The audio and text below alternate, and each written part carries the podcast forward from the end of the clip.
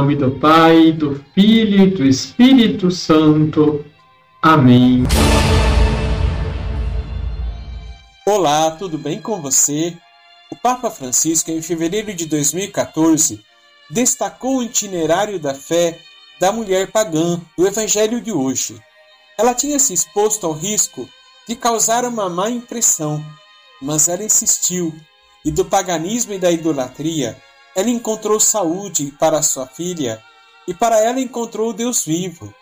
Este é o caminho de uma pessoa de boa vontade que busca Deus e o encontra.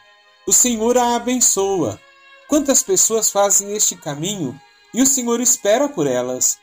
Mas é o próprio Espírito Santo que as leva adiante para fazer este caminho. Todos os dias na Igreja do Senhor há pessoas que fazem este caminho silenciosamente para encontrar o Senhor, porque se deixam levar pelo Espírito Santo. Deixe o seu like, compartilhe. Liturgia, Liturgia diária. diária. Em Marcos capítulo 7, versículos de 24 a 30, Jesus se encontra em território pagão, na cidade de Tiro, e depois irá para Sidônia, lugares dominados pelos gentios. O que Jesus foi fazer ali, o texto não nos deixa claro. Provavelmente tenha sido para respirar das multidões que o pressionavam em todos os lugares, mas ali também é reconhecido por seu poder de curar. Uma mulher que tinha uma filha com um espírito impuro ouviu falar de Jesus, foi até ele e caiu aos seus pés. Essa mulher era gentia, ela era grega, mas sírio-fenícia de nascimento. Aproximando-se, prostrou-se diante de Jesus e implorou-lhe que exorcizasse o espírito maligno de sua filha. A resposta de Jesus parece ser estranha. Deixa primeiro que os filhos fiquem saciados, porque não está certo tirar o pão dos filhos e jogá-los aos cachorrinhos. As palavras de Jesus sugerem uma imagem onde as crianças da família são alimentadas por primeiro e depois as sobras são dadas aos cachorros, debaixo da mesa. Ao falar assim, Jesus indica a reivindicação anterior dos judeus ao seu ministério. Os judeus evitavam os cachorros, pois os consideravam como animais impuros, porque comiam todo tipo de coisa. O nome cães às vezes era aplicado pelos judeus aos gentios pela mesma razão.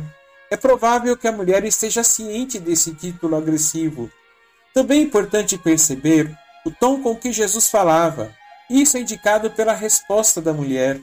É feito em um clima de brincadeira amigável. Senhor, até os cachorrinhos debaixo da mesa comem das migalhas dos filhos. Em outras palavras, eles não esperam até que as crianças terminem de comer. Eles comem ao mesmo tempo, embora recebam apenas as sobras. Em outras palavras, eles não esperam até que as crianças terminem de comer. Eles comem ao mesmo tempo, embora recebam apenas os restos. Por causa do que acaba de dizer, Jesus lhe disse: Podes voltar para casa. O demônio já saiu da tua filha.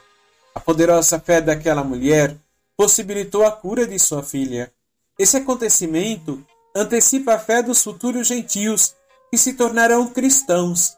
Sabemos que Jesus não exclui ninguém de sua misericórdia e poder curador.